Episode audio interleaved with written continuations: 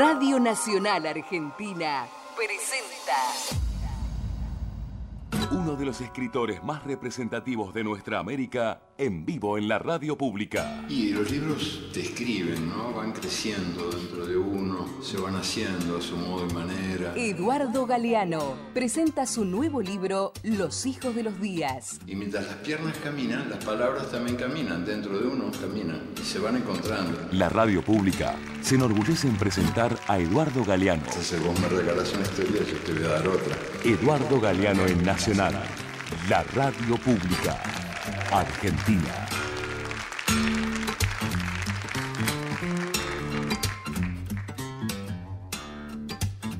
Muy buenas tardes, quienes sintonizan eh, la radio pública a esta hora ya se habrán dado cuenta que esta no es la voz de Roberto Caballero, que nos ha cedido su espacio de mañana es hoy, pero para nosotros igual mañana es hoy, porque, eh, porque las cosas llegan, porque había cosas que en algún momento parecía que no iban a llegar nunca en nuestro continente y por lo menos se abrió la expectativa de que algunas cosas vayan llegando. Y lo que le llega hoy a la radio pública es algo eh, muy esperado.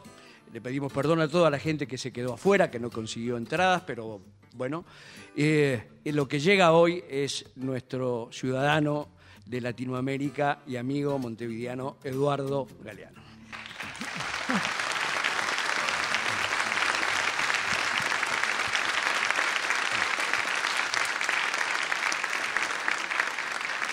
Ay, Eduardo.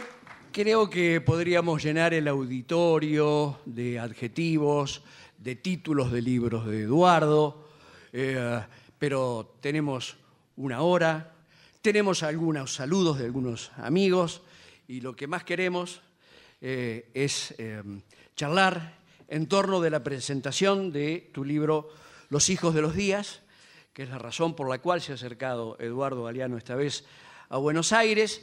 Y bueno, hemos trabajado el libro para tratar de pelotear con este futbolero eh, los hijos de los días, junto con María Sebane.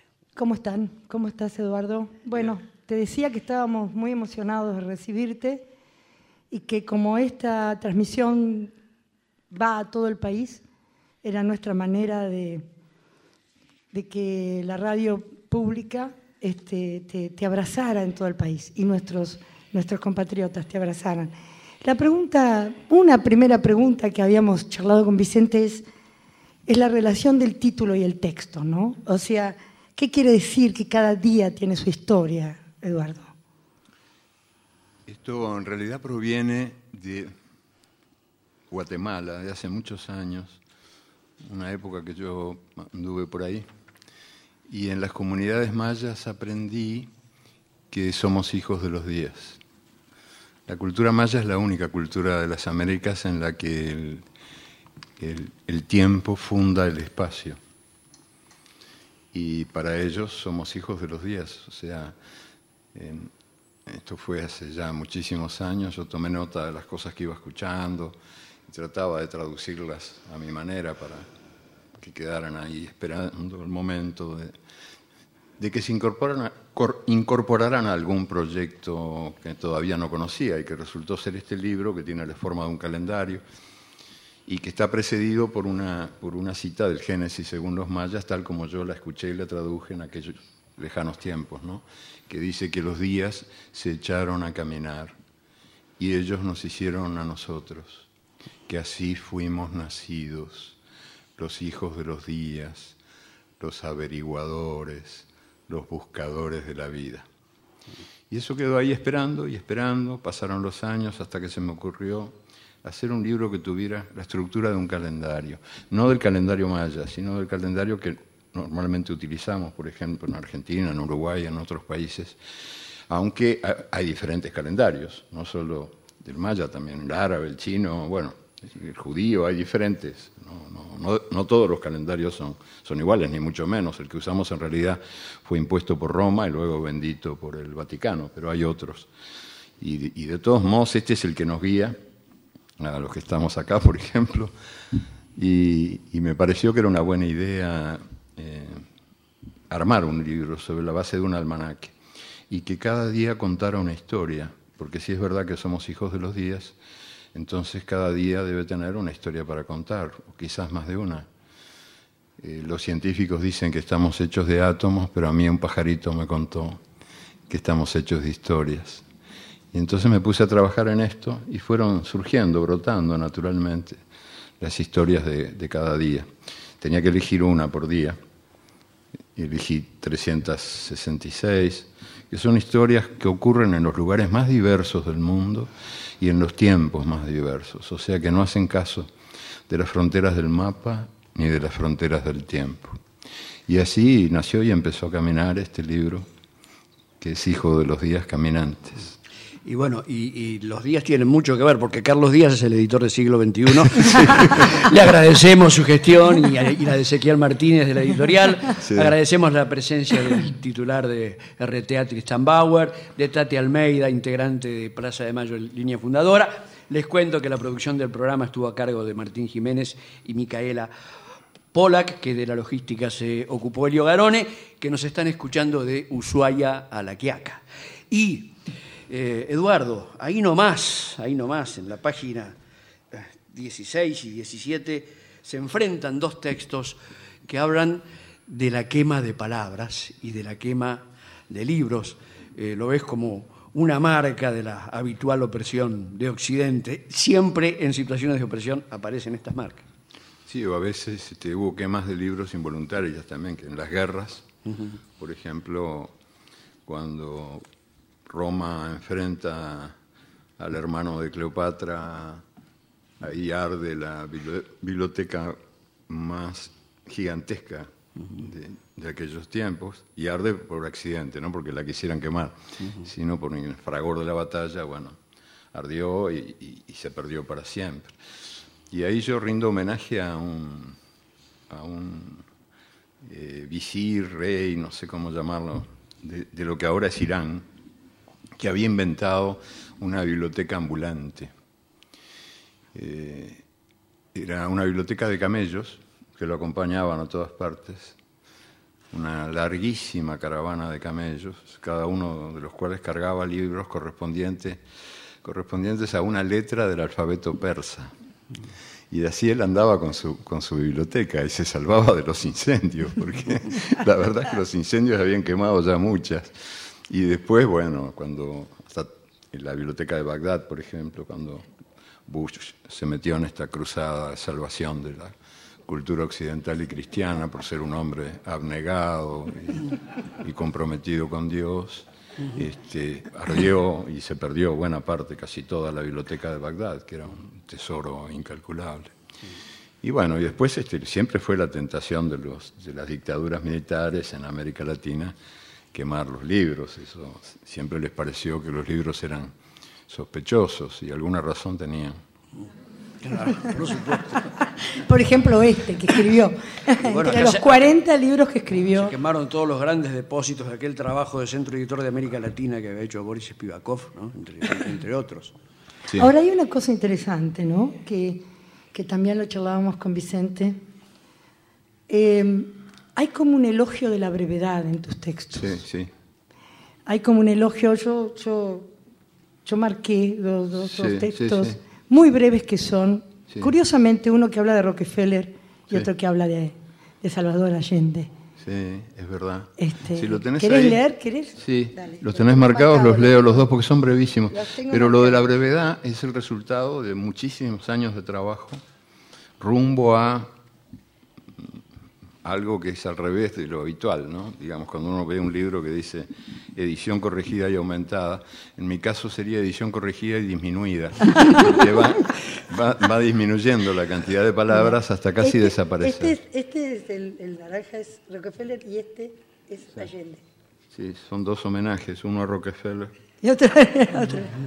Dice, es de mayo 23 de 1937, murió John D. Rockefeller dueño del mundo, rey del petróleo, fundador de la Standard Oil Company. Había vivido casi un siglo. En la autopsia no se encontró ningún escrúpulo.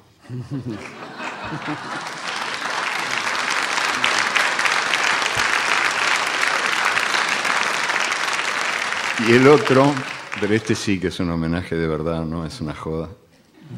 Es un homenaje a Salvador Allende, que aparte de ser todo lo que fue, era mi amigo. Septiembre 4, te doy mi palabra. En el año 1970, Salvador Allende ganó las elecciones y se consagró presidente de Chile. Y dijo, voy a nacionalizar el cobre. Y dijo, yo de aquí no salgo vivo. Y cumplió su palabra. En otro, un discurso, poco después de la nacionalización del cobre, yo estaba en Chile, junto con él hice una gira, inolvidable para mí. Y en, un discurso él dijo una frase que complementa muy bien la otra, porque él dijo, yo de aquí no salgo vivo, refiriéndose al Palacio de la Moneda, Palacio de Gobierno. Este, que es una frase que otros muchos presidentes han dicho y van camino después del aeropuerto. Así es. Sí, no, sí. Es que, no es que yo del, del helicóptero en nuestro caso. O de, sí, o de lo que venga, aunque sea de una Nosotros tenemos varios helicópteros. Aunque sea de una bicicleta. Unos forzados y, este, y otros voluntarios. Este dijo, yo de aquí no salgo vivo Exacto. y cumplió. Y cumplió absolutamente. Sí, y eso se complementa con otra frase que yo le escuché y que no sé si se publicó alguna vez, pero yo se la escuché decirla en un discurso de aquellos días de la nacionalización, cuando él dijo, vale la pena morir por aquellas cosas sin las cuales no vale la pena vivir. Qué frase, ¿no? Qué frase, qué frase, qué frase.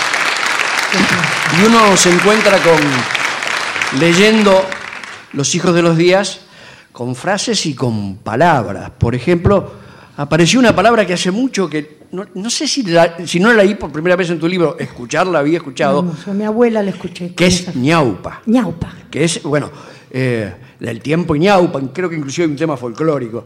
Sí. Pero Es quechua, es una palabra quechua. quechua. acá la Pero nombras en otro sentido. Significa antes y también significa después. Significa pasado y significa futuro. En ese sentido te lo preguntaba, porque Sí. para mí hasta tu libro Sí. solo significaba pasado. Sí. Me parece que lo utilizás de una manera Sí. que implica una apertura. ¿no? Claro. A ver, Sí, es este, mis, mis amigos de habla quechua fueron los que me, me dijeron de ese doble significado, que no, no es un homenaje a, ¿cómo te diría?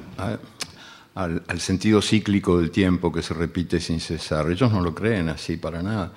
Pero ellos sí creen que hay voces del pasado que hablan al futuro y voces del futuro que presienten pasado y viceversa, y que los tiempos se mezclan y que por lo tanto este, el tiempo del ñaupa puede ser el tiempo que pasó hace mucho, remotamente mucho, o el tiempo que vendrá.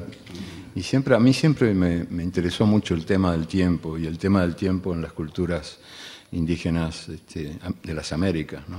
que, que- en las que siempre ocupa un lugar importantísimo, el tiempo y el sentido del tiempo.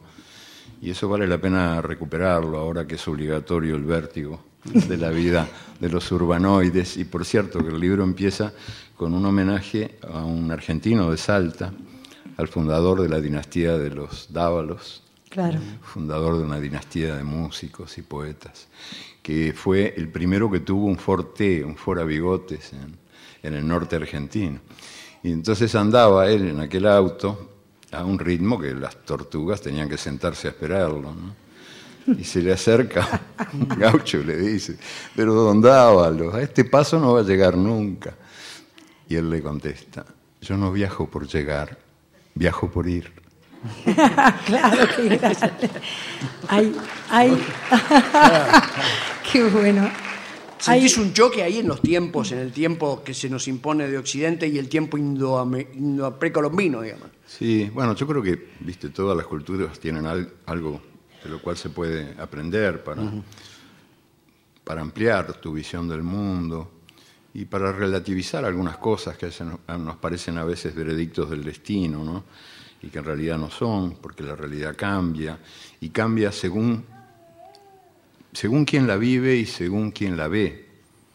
Yo, yo quiero decirte una cosa porque me, me- me conmovió tremendamente ese manejo tuyo del tiempo, ¿no? Sí, Y que también sirve para burlar a la parca. sí. Porque la sensación de tu li- que tenemos con tu libro es que es como una ley, como eh, eh, el universo dentro de un punto, este, el todo dentro de un punto y ese punto estallando, es como una ley, es como ir y venir.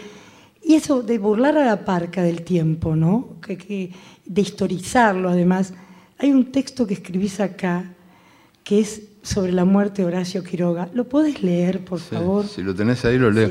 Sí, yo me puse a imaginar, como yo lo, lo admiro tanto, ¿no? y me parece que fue un escritorazo, Horacio Quiroga, mitad uruguayo, mitad argentino, por cierto. Claro. Nació en el Uruguay y ahí se crió, pero después se realizó como escritor. A eso le Argentina. decimos rioplatenses. Sí, a eso lo No, pero en este caso es verdad, porque además él, él se sentía de las dos patrias y, y de lo bien que hacía, porque no solamente hay que romper con los esquemas tradicionales que enjaulan el tiempo, que lo, que, que lo reducen a, a- a un- a una cantidad de numeritos o, o que, o que creen que puede ser medido y controlado. También ocurre lo mismo con el mapa, ¿no? Este, algún día lograremos este, eh, realizar el, el ideal de un mundo sin fronteras. Ojalá alguna vez sea así. Y, y entonces casos como los de Quiroga serán normales, ¿no? Que- y yo también, yo, la verdad es que toda la época que yo pasé aquí y en los tiempos de la revista Crisis y todo eso es una parte sustancial de mi vida. Entonces, claro, yo soy uruguayo y argentino también y bueno, y de muchos otros lugares, porque cuantos más lugares tengas en el mundo, mejor. ¿no? Claro, claro. Y entonces, bueno, hablando así de, de literatura, Horacio Quiroga es uno de mis escritores preferidos, eh, creo que ponía el alma en todo lo que escribía. Y, y se me ocurrió imaginar cómo hubiera escrito él su propia muerte. Entonces cometí este acto de audacia. En febrero 19, quizás Horacio Quiroga hubiera contado así su propia muerte. Hoy me morí. En el año 1937 supe que tenía un cáncer incurable y supe que la muerte que me perseguía desde siempre me había encontrado. Y enfrenté a la muerte cara a cara y le dije, esta guerra acabó. Y le dije, la victoria es tuya. Y le dije, pero el cuándo es mío. Y antes de que la muerte me matara, me maté.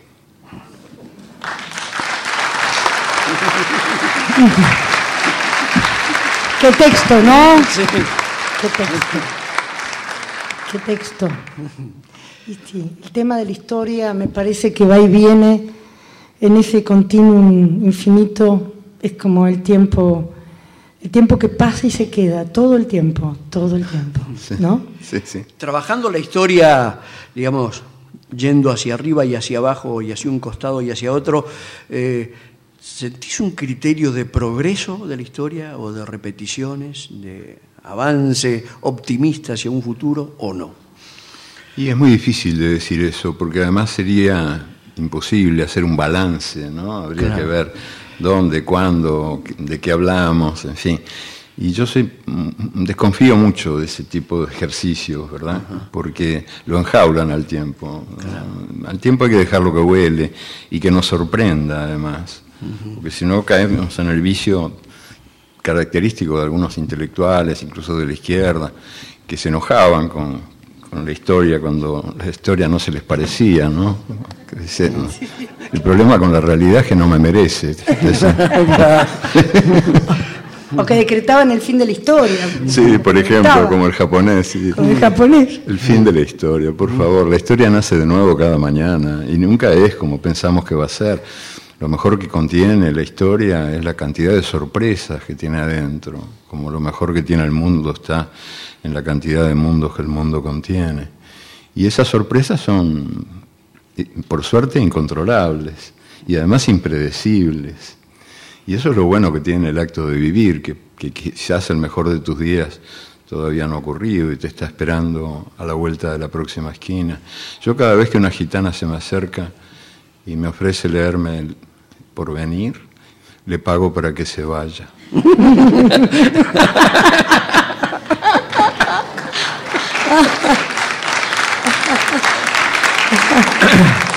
Están trabajando en la puesta en el aire Fernando Ponte y Santiago Conde y ellos nos dicen que en este momento habemos tanda.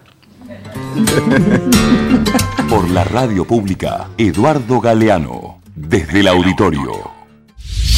Comienza espacio publicitario. Todos en cuero. Todos en cuero. Martes a sábados de 0 a 2. Con Carlos Barragán. Nacional en Twitter. Arroba la radio pública. Los hijos de los días, el nuevo libro de Eduardo Galeano, una vuelta a la historia del mundo en 366 días contada por el gran escritor uruguayo. Publicó Siglo XXI Editores.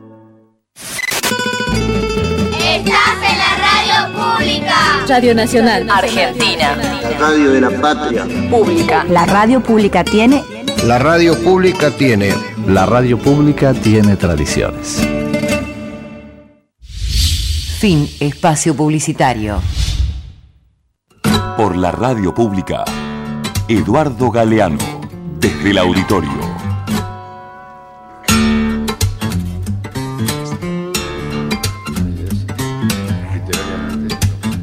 María, Vicente, un abrazo grande, me da mucho gusto saludarlos, pero también acercarle un abrazo afectuoso y de muchísimo agradecimiento a Eduardo Galeano por su presencia el domingo pasado en Bajada de Línea. Fue un lujo. La gente todavía disfruta de lo que significó esa visita, ha repercutido en algunos otros programas de televisión, todo lo que dijo, su serenidad para expresar ideas tan potentes y profundas, lo que significa para los jóvenes, todo quedó plasmado en una charla que por supuesto a mí me resultó sumamente breve, pero que conservaré para siempre con avaricia como uno de los momentos más felices de mi vida profesional. Le dejo Eduardo mi gratitud y a ustedes un poco también el deseo de que puedan disfrutar de la misma manera que me tocó a mí esa presencia en los micrófonos de Radio Nacional de Eduardo Galeano y que cada rincón de la República Argentina esté habilitado para el disfrute de una charla que muy probablemente además me va a contar como oyente. Un abrazo para los tres.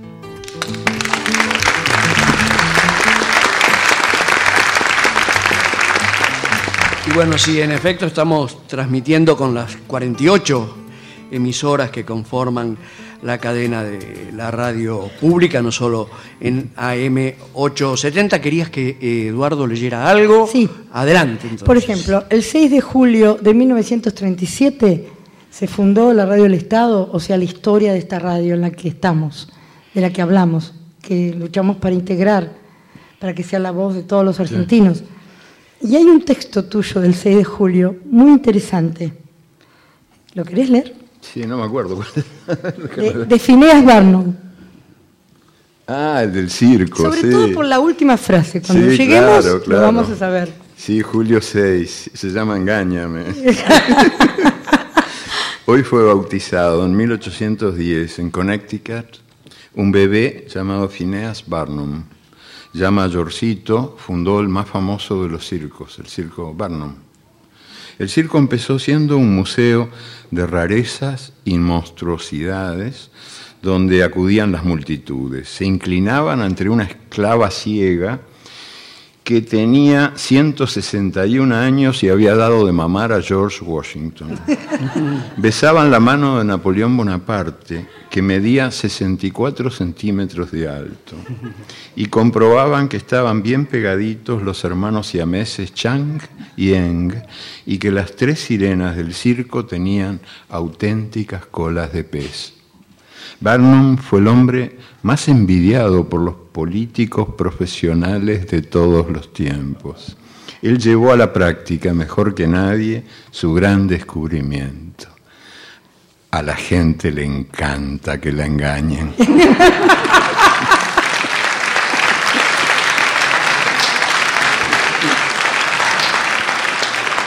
Me parece un texto delicioso, sobre todo porque la construcción de la información y de la verdad o de la, de la noticia siempre, ¿no? Eduardo tiene como una beta este, de lo que se quiere escuchar y de lo que no se quiere escuchar y de lo que se supone, ¿no? Sí, sí, y de lo que se miente. Y de lo que se miente, ¿no? Todos los días. Sí, sí. Se nota, además de, de- de ese burilado que haces con las palabras en la escritura, una delectación especial en tu cualidad de lector. Te, te- te- te suena algo, te da algo, te, te significa algo poder leer vos mismo tus textos ante tu gente. Sí, me gusta mucho hacerlo. En realidad, este, yo evoco con nostalgia los tiempos en que era chico, niño chico, y, y- y la maestra nos hacía leer en voz alta. Y yo odiaba leer en voz alta. Me parecía que era aburridísimo. Y con los años aprendí que era tan importante eso para poder empezar a enamorarse del lenguaje y empezar a tener con las palabras una relación que es en gran medida musical. Comprender que el lenguaje también es música. Y, por eso me gusta tanto leer, porque siento que así voy haciendo algo que se parece mucho a la literatura y a la música y a qué sé yo qué cosas, porque trato de, recibir todo lo que siento que puede eh, ayudarme a comunicarme con los demás y todo lo que me multiplica el alma y mi visión del mundo. Y el sonido tiene mucho que ver con eso, tiene mucho que ver con el sentido de las palabras. Las palabras vuelan de otro modo según como se diga, ¿no? Y yo siempre fui eh, eh, bastante bruto para la música, pero muy admirador de quienes fueron capaces de crearla, como el texto sobre Mozart que hay en el libro, que le rinde homenaje, diciendo que hasta los bebés le están agradecidos a Mozart porque está científicamente probado que, en todos los países del mundo los bebés lloran menos y duermen mejor cuando escuchan la música de Mozart. Entonces yo dije, dije ahí en ese textito, en ese homenajecito, que era la mejor manera de darles la bienvenida y decirles a los recién nacidos, esta es tu nueva casa y así suena. Mm, así suena, ¿verdad? Así es.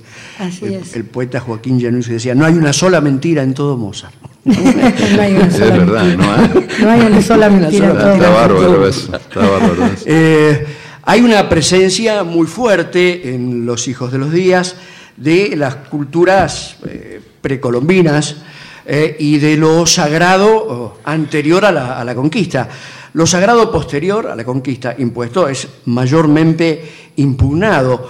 ¿Cuáles son las, dif- la- la- las visiones del mundo que te interesan, digamos, en un mundo que sacraliza ciertas cosas y en la religión que viene con la espada? Sí, hay un texto ahí, se llama El Descubrimiento, que, que te podría contestar, pero no me acuerdo dónde está. 12 de octubre, claro. 12 de es fácil de octubre, ubicar. Qué burro. Qué bestia soy. Digo, ¿dónde puede estar el descubrimiento? Bueno, el 12, el 12 de octubre. Ay, Dios mío. La palabra No, sí. descubrir no existía en los aztecas. también. Solamente yo me aguanto. ¿Qué? La palabra descubrir para los aztecas no era la revelación, sino eh, era sinónimo de asombro, Puede de ser. asombrarse. Puede ¿no? ser. ¿No? Yo no sé, porque además te digo, de las culturas, de las culturas, culturas llamadas primitivas o, originales de América, las primeras, ¿no? Las primeras culturas, las de los grandes centros imperiales, que eran el Cusco y, y- y Tenochtitlán. En México, son las, mm, las que menos me enamoran, ¿no? Mm. Porque eran muy autoritarias, muy verticales. En cambio, la, la- Son culturas donde, por ejemplo, estaba, estaba castigado y severamente castigada la homosexualidad. Y en cambio en otras, las culturas que, aplicando un criterio europeo de cultura, eran despreciadas por los conquistadores, este, eran mucho más libres, y mucho más parecidas a lo que yo quiero que sea el mundo. ¿no? Por ejemplo, la homosexualidad era libre en América, pero no en esos centros eh, gobernados por una casta de sacerdotes y guerreros, donde el Estado era muy fuerte, sino en los espacios libres, donde, por ejemplo, en Panamá, donde Balboa inauguró un, un verbo que no existía hasta entonces en la lengua castellana, que yo sepa, y es en un informe que le envía a la corona contando que aperreó a 60 caciques. Eduardo, eh, los, vamos- los mandó a las. Un segundito, Sí. termino. Los, los, man- los echó a los perros, dice él en el informe, porque para ser mujeres solo le falta tetas y parir. O sea, sí, era, era la civilización que, Sí. que avanzaba sobre. Postergamos un segundo la lectura porque estamos en contacto con alguien que vos conocés. Vos este, intu- eh, creaste un premio, que es el premio Memoria del Fuego, que lleva el título de uno de tus libros. Y es un premio destinado a conectar una personalidad con su uh, compromiso social. Y el primero que lo recibió es quien te va a saludar en este momento. Adelante, Joan Manuel Serrat. Ah, ya, ya, pues claro, no, no era difícil, ¿no? Saber quién te iba a saludar. ¿Cómo estás? No, no me libero de vos, Juan Manuel. no hay caso. No, pero es fantástico, ¿no? Porque Anduve hoy escondiéndome en todos lados. te escucho, te escucho por la radio decir, A mí me pasa lo mismo, no me libero porque te escucho en todas partes. Tendríamos que crear un sindicato entre los dos para liberarnos mutuamente. Oiga, no, esto de que la homosexualidad no era... Eh, Es una tentación que sentimos, no, yo lo sé. de Malvin, lo de Malvin. Eh, no, ¿no, era- no es libre también en Malvin la homosexualidad? ¿Qué tal? ¿Cómo le va, maestro? Bien, ¿y a usted cómo le va? Yo sé que le va muy bien. Bien. Me entero por los diarios, por todos los radios, la tele. Bien, feliz, feliz. Bien, súper bien, bien acompañado y muy querido y, y bien. Ayer volví de, de, de Monte. Estuve en, en Uruguay un, un par de días sabiendo que usted Sí. no estaba. Sí, por eso, ya sé que fuiste por eso. Sí. Me dijeron que preguntaste eso en la, en la aduana, en la Sí, frontera. rápido, nada más nada más. Y te no, tranquilizaron, te dijeron, no, no está.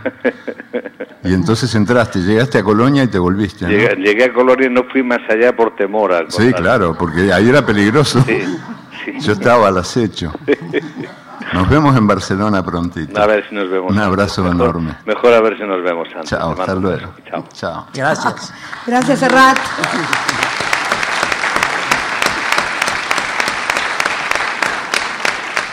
Y bueno, ahora sí tu texto del descubrimiento, claro. 12 de octubre, dijiste. Octubre 12, octubre 12, sí. Dijiste. Sí, sí, fíjate qué bien, ¿no? Octubre 12 se llama El Descubrimiento, es un homenaje al descubrimiento. En 1492 los nativos descubrieron que eran indios, descubrieron que vivían en América, descubrieron que estaban desnudos, descubrieron que existía el pecado, descubrieron que debían obediencia a un rey y a una reina de otro mundo y a un Dios de otro cielo, y que ese Dios había inventado la culpa y el vestido, y había mandado que fuera quemado vivo quien adorara al sol y a la luna y a la tierra y a la lluvia que la moja.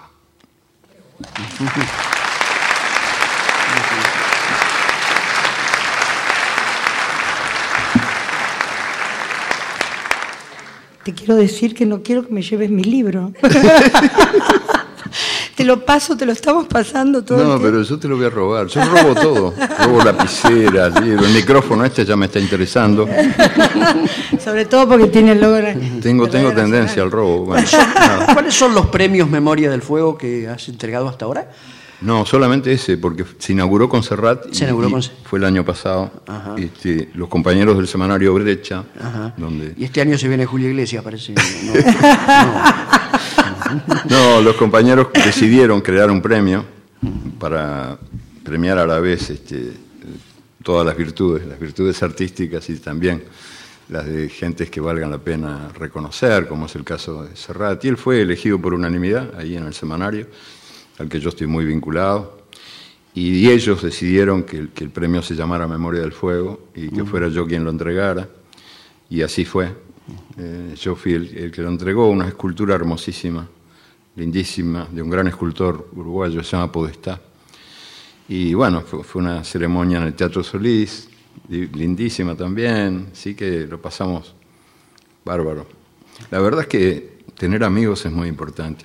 Sabes que uno de los desencuentros que hubo entre las culturas europeas que irrumpen de golpe en América tiene que ver con la, con la amistad y con la importancia que tenía la amistad. Eh, hay algunas crónicas que yo vi- eh, leí para en la época que estaba escribiendo la trilogía Memoria del Fuego, que son mil páginas. Este, te imaginas 12 años de trabajo sin parar, hurgando en las bibliotecas. Y, y ahí descubrí unos textos de sacerdotes jesuitas franceses interesantísimos del siglo XVII y XVIII, cuando llegaron a, a- a Canadá y se encontraron con los iroqueses y los hurones, que eran primos, una cultura indígena que ellos desconocían por completo. Y ahí empezaron a, a través de intérpretes que mal que bien iban abriéndoles paso, y, y descubrieron que, que, en efecto eso era de un atraso espantoso, porque estos indios ignorantes creían que los sueños eran muy importantes y que era, no se llamaban Sigmund Freud, No, pero, claro, pero pero le ganaron. creían que el sueño sabe de nosotros más que la vigilia y que nunca dice lo que parece decir. Esto está en los textos de Raguenot y otros curas franceses, que, asistían con horror a esto, porque eran evidentemente mensajes del demonio, ¿no? Que, que el sueño manejaba un, un lenguaje de símbolos y por eso ellos tenían intérpretes de sueños intérpretes de sueños. Todo lo cual a, a estos sacerdotes franceses les parecía que era claros, sin inequívocos signos de que esta era una morada de Satán, o sea que, Claro. que estas tierras habían sido colonizadas Claro. por, por el diablo. Y uno de los sacerdotes franceses cuenta que les costaba mucho aterrorizar a los indios con la idea del infierno porque les, les, les contaban cómo era el infierno, lo que les esperaba si ellos no se convertían a la verdadera fe y no adoraban al verdadero Dios. ¿no? Entonces los amenazaban con fuego y las serpientes y qué sé yo, cuántas torturas y tormentos espantosos. Y, y que en más de una ocasión los indios asistían con cara de piedra a estas descripciones que a través de intérpretes ellos hacían de lo que les esperaban si no obedecían al nuevo rey, a la nueva reina y al nuevo Dios, que iba a ser muy, pero muy difícil de soportar aquellos tormentos. Y uno de los indios preguntó, después de escuchar y escuchar y escuchar, preguntó lo único que le importaba del tema del infierno, preguntó, ¿y en el infierno estarán mis amigos? Qué impresionante. Qué impresionante. Sí, este, dentro de todo, todo ese proceso de- de- del rescate Sí. de la Pachamama, ¿no? Como Sí, sí. vos hacés de dentro de todo ese proceso, lo que se nota es que, bueno, la Pachamama es mujer, ¿no? Sí. Y lo que se nota es un es este que vos tratás en el libro al machismo como peste, como, Sí, como lo que la es. peste Sí. de los conquistadores también, ¿no? O sea, hay un, un imbricamiento, la defensa de la mujer, ¿no? Yo Sí. ve- veo a través de, en el texto, en el libro, desde Mae Huesta hasta Rosa Luxemburgo, hasta las sí. mujeres más diversas, nuestras mujeres, este, eh, de la independencia, ¿no? No sé, me- eh, ¿qué- qué- ¿por qué lo sentís de esa manera? ¿Qué es, qué es lo que vos Porque querés yo decir? escribo para ayudar a la revelación de los fulgores del arco iris terrestre. O sea, yo creo que está muy bien mirar el arco iris del cielo, cuando llueve o deja de llover, y es muy hermoso el arco iris celestial. Pero el nuestro, el terrestre, es más hermoso todavía, solo que estamos ciegos. No, somos capaces de verlo en toda la, la belleza, en toda la hermosura de sus fulgores, porque hemos sido mutilados por tradiciones, eh, por ejemplo, machistas, que nos impiden integrar al arco iris nuestro a las mujeres, la mitad de la humanidad, arcoíris racistas, que suprimen a las llamadas razas inferiores, según las llamaba Winston Churchill y otros iluminados, y, también del militarismo y de otros muchos sismos enemigos del arco iris terrestre. Yo escribo para tratar de recuperarlo, para decir nosotros somos mucho más que lo que nos dijeron que somos. Y estamos lamentablemente mutilados en nuestra visión del mundo. Y eso vale mu- mucho para el tema de las mujeres, por ejemplo. Las mujeres han sido virtualmente suprimidas en sus derechos y, en- y hasta en su propia existencia por la historia oficial que las reduce a un papel decorativo. Son la buena sombra del prócer.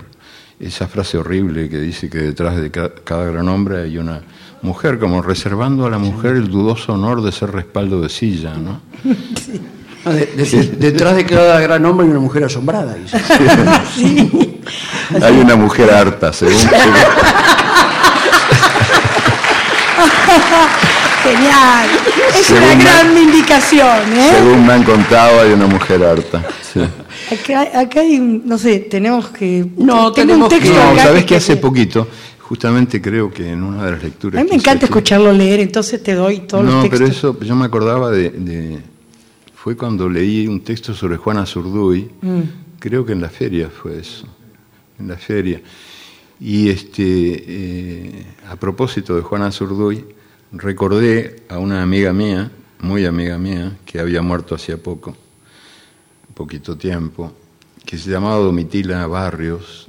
Romi- Domitila Barrios de Chungara mientras estuvo casada, después se divorció, madre de 10 hijos, boliviana, este, que yo había conocido en un pueblo minero de Bolivia que se llama Yayagua, eh, donde pasé un buen tiempo. Y ahí en una de las asambleas mineras, que eran siempre de hombres, eh, vi que había una mujer, lo que era rarísimo. Porque además sabes que, que hay una- un prejuicio universal que dice que las mujeres dan mala suerte en las minas. Entonces se les impide el acceso a los socavones. Y paradójicamente eso... ¿Porque Pachamama está celosa por eso? No, no, ¿por no, no, porque son peligrosas. Mm. Porque si entran en la mina se va a desprender, se van a desprender Claro. pedazos de, de roca que van a matar a los obreros.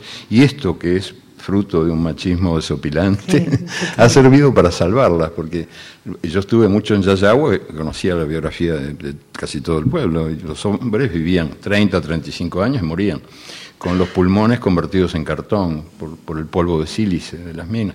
Y ellas se salvaban, porque tenían Claro, prohibido el ingreso, claro. con lo cual todas Era eran... un pueblo de mujeres. además. Claro, de mujeres Claro. viudas, cuatro veces, cinco veces viudas.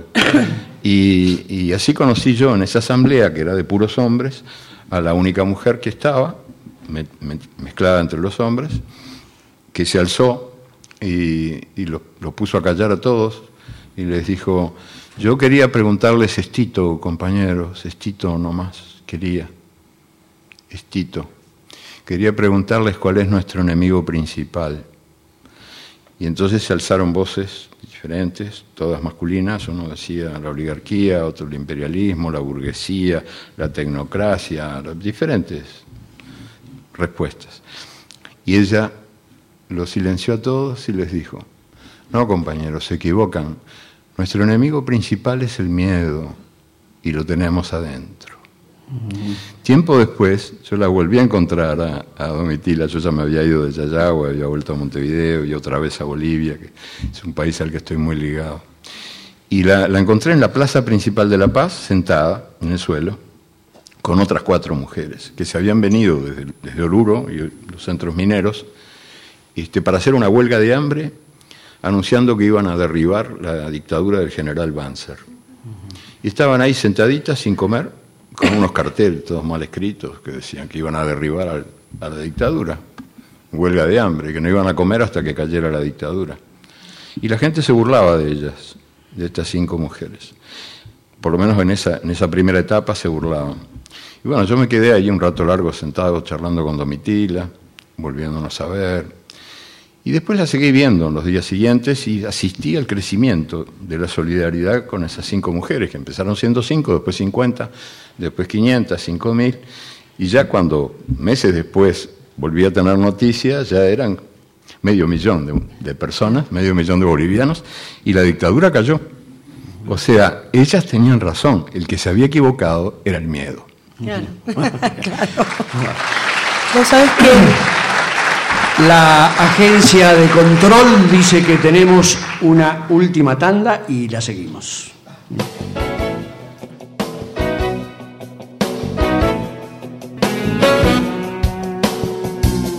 mientras dura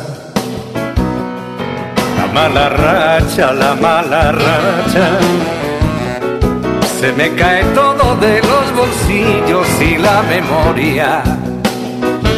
Mientras dura la mala racha, pierdo las llaves, los documentos el tren y el rumbo tal como si tuviese al mundo en contra de mí, tal como si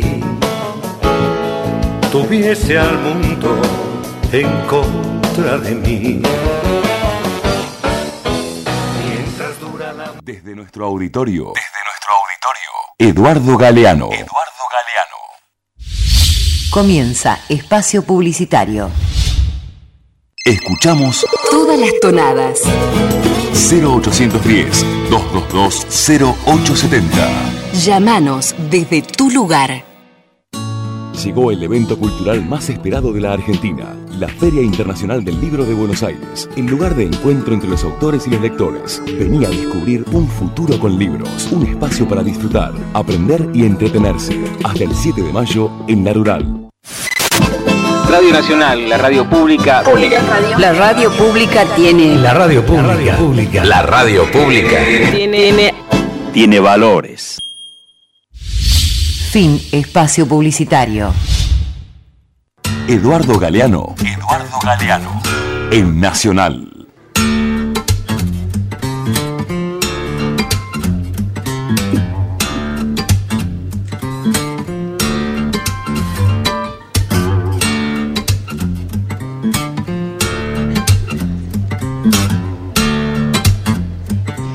Eh, bueno, lo que escuchábamos antes es el tema que compusieron Joan Manuel Serrat y Eduardo Galeano juntos, Mala Racha. Le he pedido a Eduardo que leyera su texto Miedos de Comunicación. Eh, voy a agregar un pequeño dato. Aquí en la Argentina hubo también un periodista que dio por hecho el golpe por Canal 13, Nicolás Repeto, bien me acuerdo. Pero bueno, Y este dice, en el día de hoy, abril 11 del año 2002, un golpe de Estado convirtió al presidente de los empresarios en presidente de Venezuela. Poco le duró la gloria. Un par de días después, los venezolanos volcados a las calles restituyeron al presidente elegido por sus votos. Las grandes televisoras y las radios de mayor difusión de Venezuela habían celebrado el golpe, pero no se enteraron de que la pueblada había devuelto a Hugo Chávez a su legítimo lugar. Obvio, ¿no? Por tratarse de una noticia desagradable, los, medios de comunicación no la comunicaron.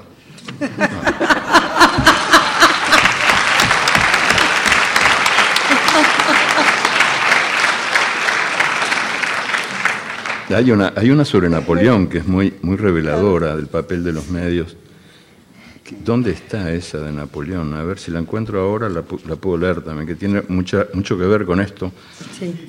con los medios. A ver, espera un poquito. Debe estar en. en- en Mientras la buscas, mientras la, mientras la buscas, vamos a escuchar un saludo muy especial para Eduardo Galeano que nos ha llegado hoy del otro lado del río.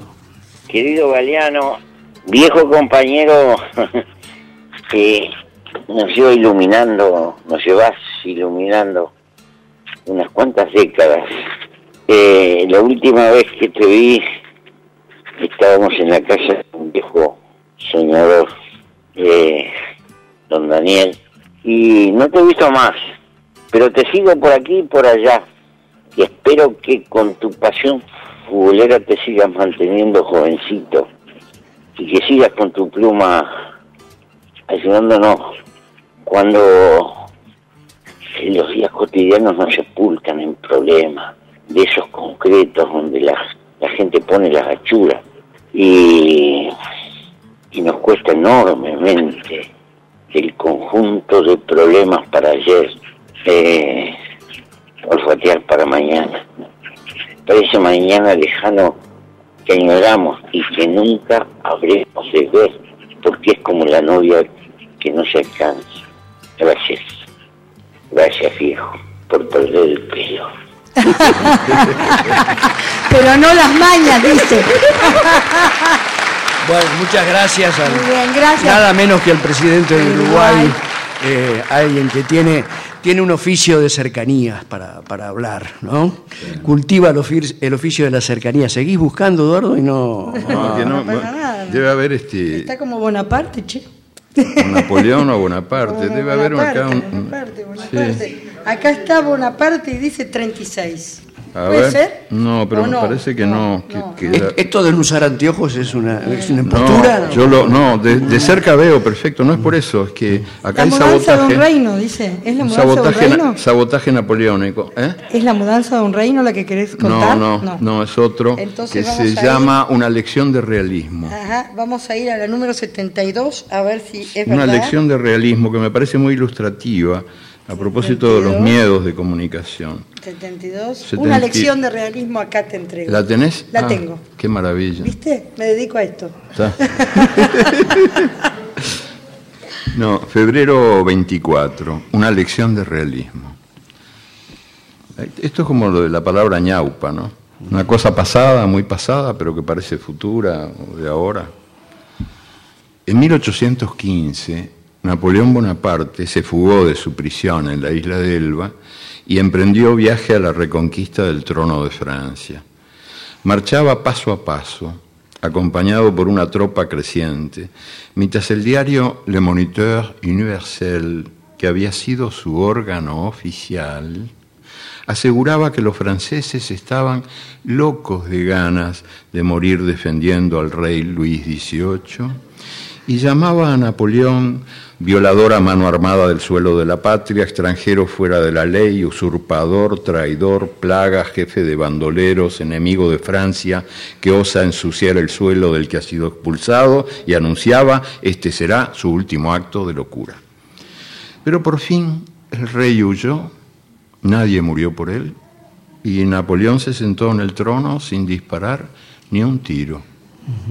Entonces el mismo diario, el mismo diario, pasó a informar que la feliz entrada de Napoleón en la capital ha provocado una explosión súbita y unánime, todo el mundo se abraza, las vivas al emperador llenan el aire, en todos los ojos hay lágrimas de alegría, todos celebran el regreso del héroe de Francia y prometen a su majestad el emperador la más profunda sumisión.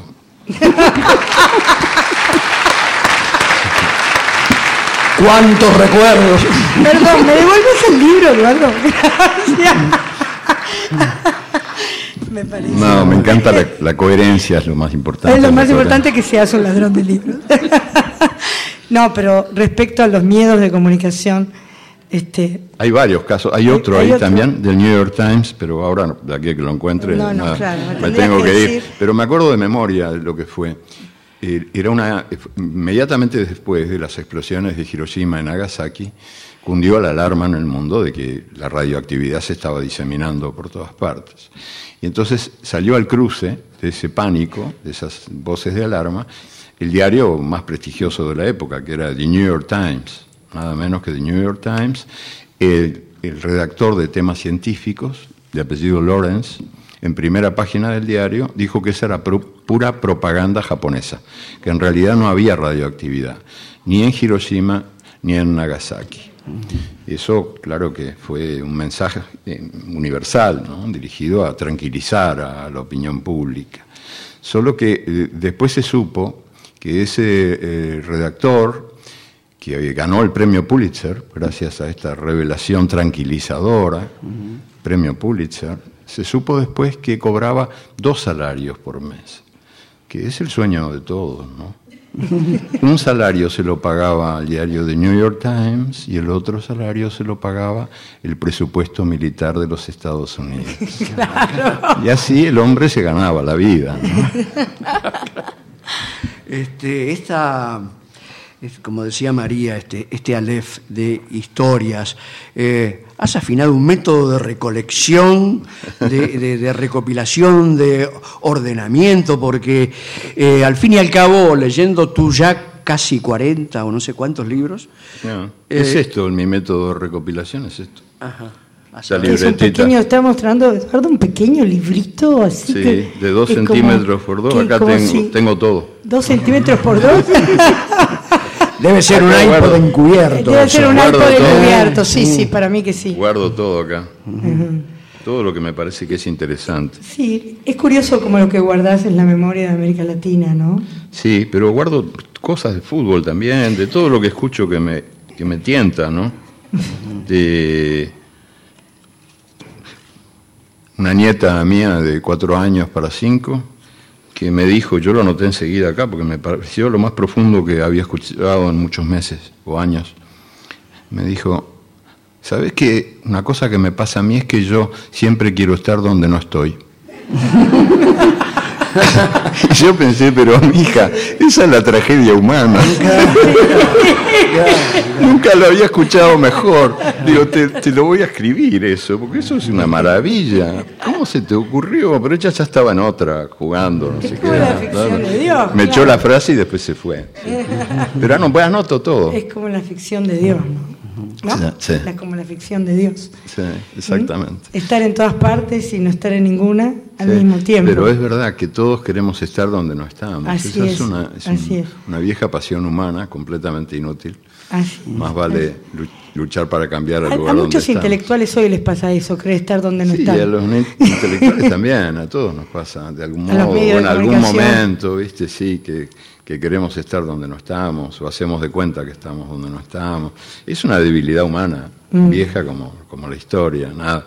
Pero lo que me impresionó fue, fue que alguien tan pequeño, de cuatro años para cinco, pudiera formularlas tan bien. Porque normalmente los adultos estamos muy apalabrados, muy palabreros somos, nos perdemos en un mar de palabras. Para decir cualquier estupidez usamos una cantidad enorme de palabras. Y eso me devuelve, ya para terminar, a lo que me habías preguntado al principio sobre la brevedad del estilo.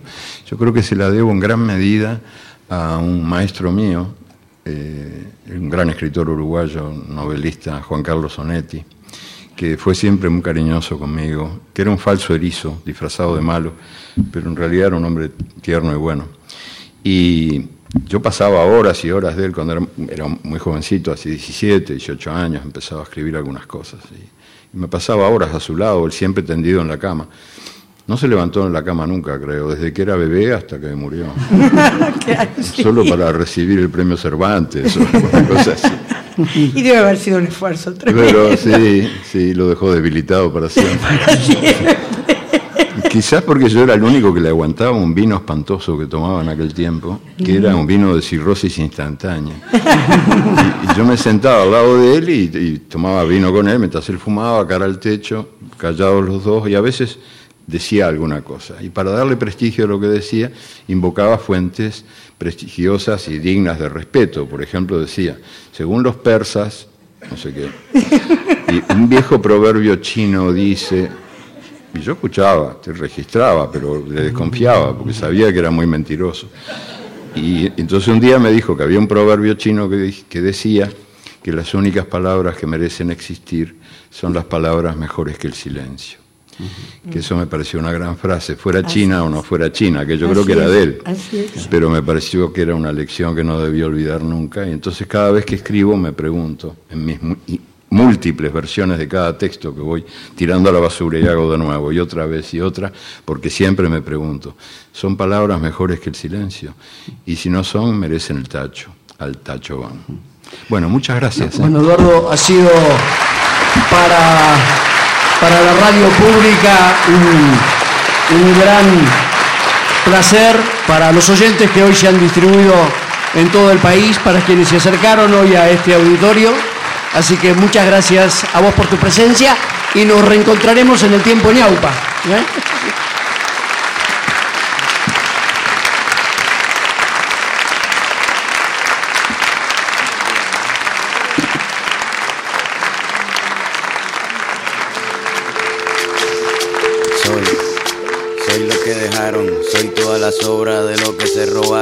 Pueblo escondido en la cima, mi piel es de cuero, por eso aguanta cualquier clima.